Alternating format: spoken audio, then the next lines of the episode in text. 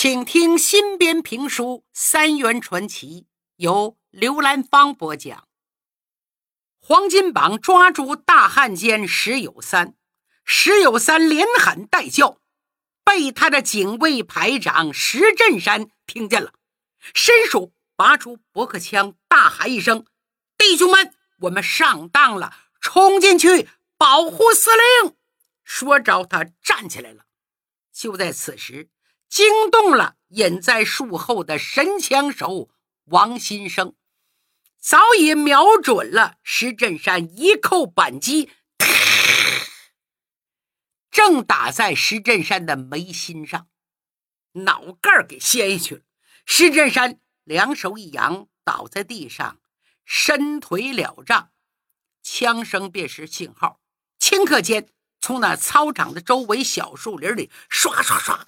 跳出一百多名全副武装的国军战士，四面包围，将那几张八仙桌团团围在当中。有几个不识进退的亡命徒还想做垂死挣扎，还没等他们拔出武器，就被王新生他们把枪都给下去了。随后，王新生跳到一张桌子上，高声喊道：“弟兄们！”我们奉了蒋委员长电令，处决投敌叛国的大汉奸石友三。你等都是胁从人员，若自动放下武器，我们一概不究既往，宽大处理，改于赋予王康者。你们这个头头就是榜样。话音刚落，就听稀里呼隆哗，操场上跪倒了一大片呢。腰里的家伙全扔到地上了，大呼小叫，嚷嚷起来了：“我们投降！我们投降！”石有三的警卫排就这么被解决了。当天晚上，黄金榜就带着王新生等几名战士，将石有三活埋在黄河岸边那个芦苇滩里。那位听众要问了：一枪崩了，岂不干净？为什么要采取活埋这种非常手段呢？列位有所不知啊，活埋也是石友三最为喜爱，是他常常使用的一种杀人手段。远的就不说了，不久之前在华北战场上剿共，抓到八路军战士和抗日志士，无一例外的全是活埋呀。眼下黄金榜特地这么处置他，也是以其人之道还治其人之身。石有三就这样结束他可耻肮脏的一生。顺便说一句啊，正是因为黄金榜、王新生等人的策反，不久以后，高树勋就在华北战场率部起义，成为解放战争时期第一个。投向光明的国民党军队的高级将领，后来还受到了毛泽东主席的接见，这是后话，暂且不表。回头再说，张浩天带着五十多头奶牛，还要护送身怀鹿甲、行动不便的黄云商，从衡阳乘车向西，经过永州、贵州，穿过少数民族村寨。来到黔东地面，你这么说吧，这一路上可太难了。我呀，也不说这个地理图了，反正是铁路、公路、水路、旱路，沐风解雨，千辛万苦，历时两个多月，终于在一九四零年春节前夕到达山城重庆，受到了宋美龄的高度赞扬。奶牛是运到了。可如何将它在一个新的环境里迅速适应下来、繁衍生息，又是一道难关，摆在了面前。对此，张浩天没有到达重庆之前，宋美龄就考虑到了。他自然而然就想到南京卫岗农场初建的时候，张浩天受命前往上海采购两种奶牛。张浩天。忠于职守、清正廉洁、一尘不染、不畏强暴、嫉恶如仇的作风，给宋美龄女士留下了非常完美的印象。所以在张浩天、云商到达重庆的当天晚上，宋美龄就以个人的名义为他们举办了一个相当规模的接风宴会。宴会上，除了对昊天大加夸赞，同时表达了自己的意思，希望昊天在重庆能够多多留些日子，和于廷华同心协力，尽快把农场建起来。张浩天当场不好拒绝，爽爽快快的接受了任务。第二天呢，就给妻子秦芙蓉写了一封信，告诉他说：“虽然总算不辱使命，已经平安到达重庆，因为农场的筹建还要耽误一些时日，希望芙蓉多多保重。”昊天就这样留在了重庆。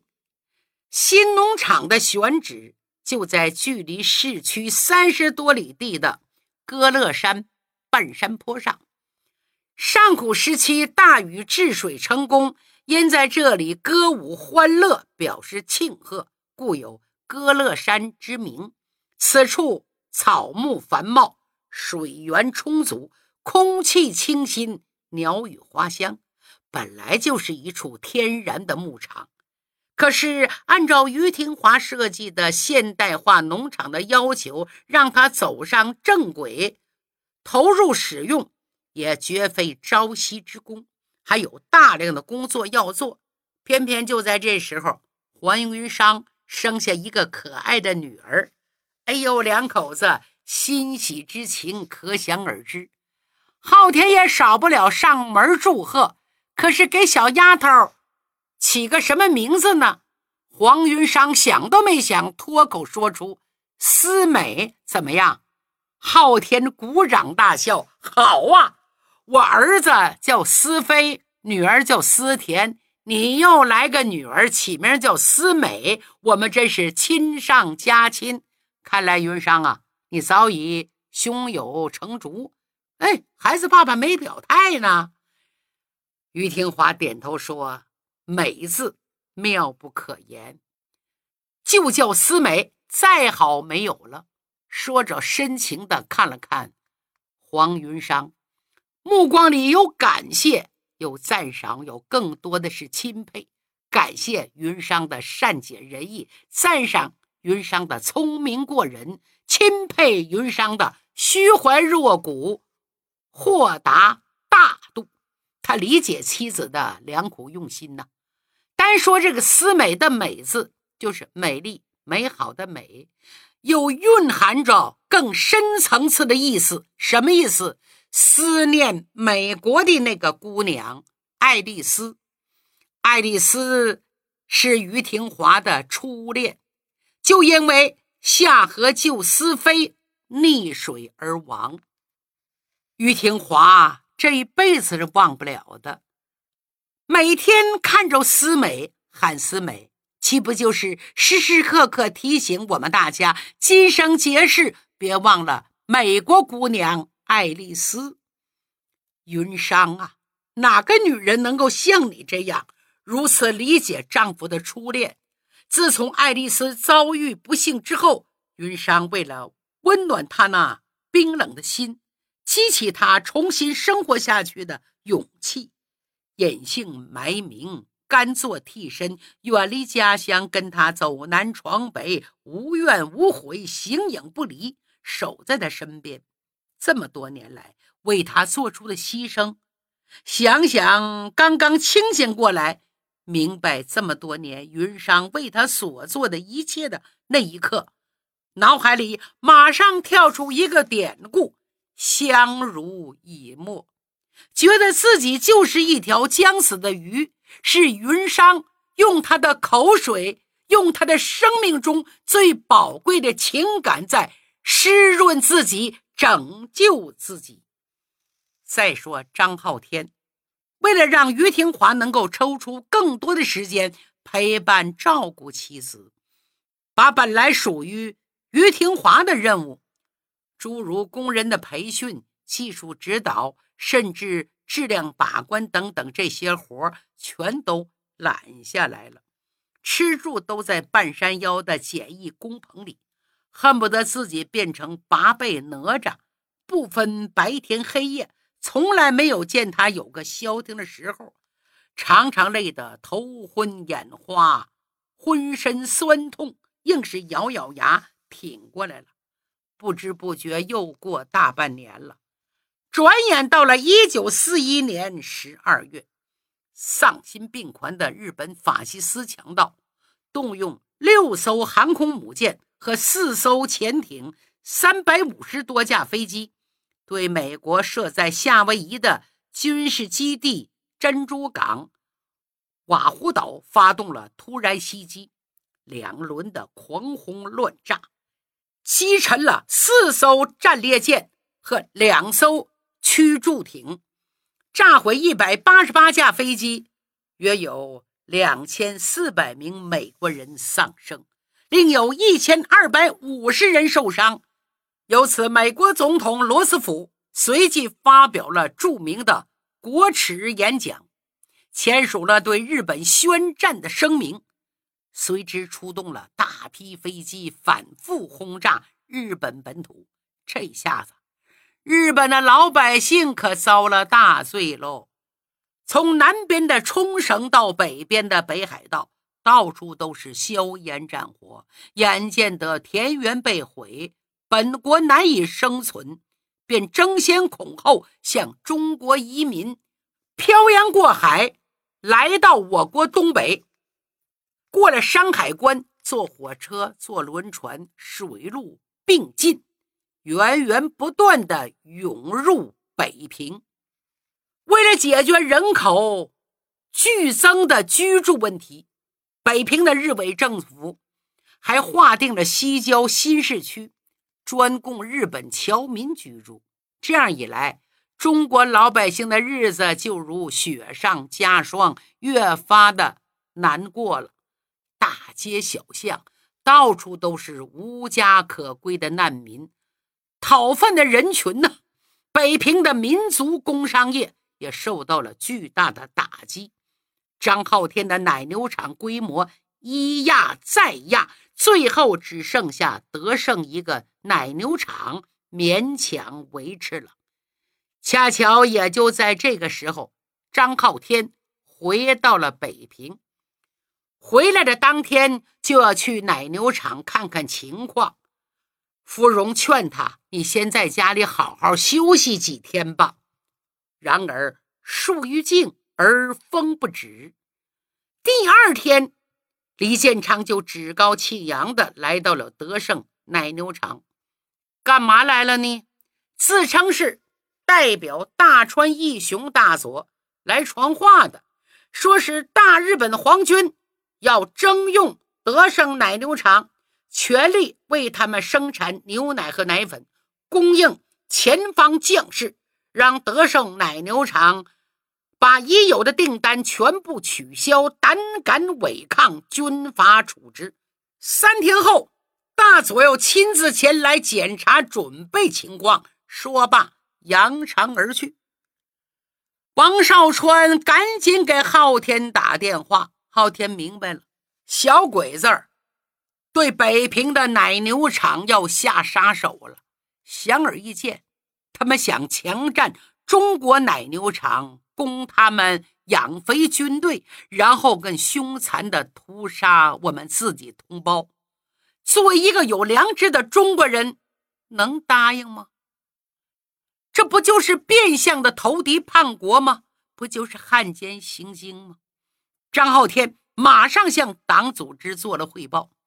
三天以后，几十个荷枪实弹的日本宪兵乘坐卡车、摩托车，杀气腾腾地开到德胜奶牛场，先把前门后门严密封锁起来。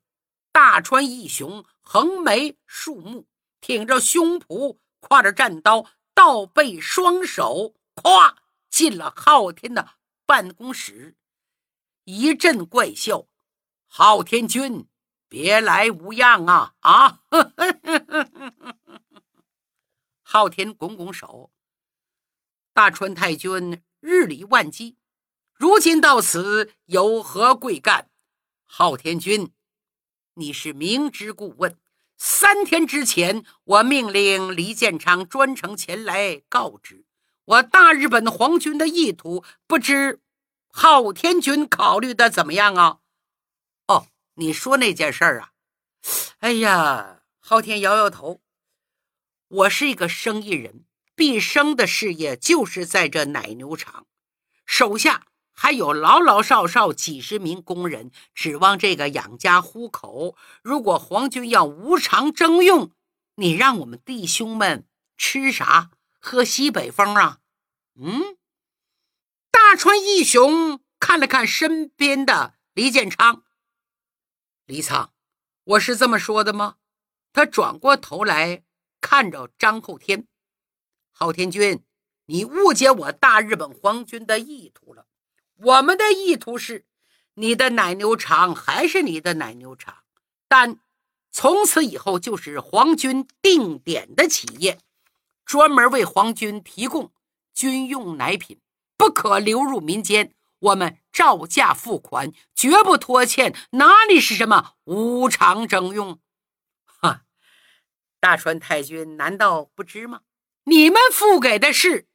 军用手票乙号票啊，这个军用手票乙号票没有任何保证金作为兑换支持，也没有特定的发行银行，既不能兑换银元、法币，也不能兑换日元，市场上根本不能流通。如果养牛场收了你们的军票，就等于断绝了资金来源，就只有破产。一条路了，嗯，大川一雄听到这话，脸唰，笑容没了。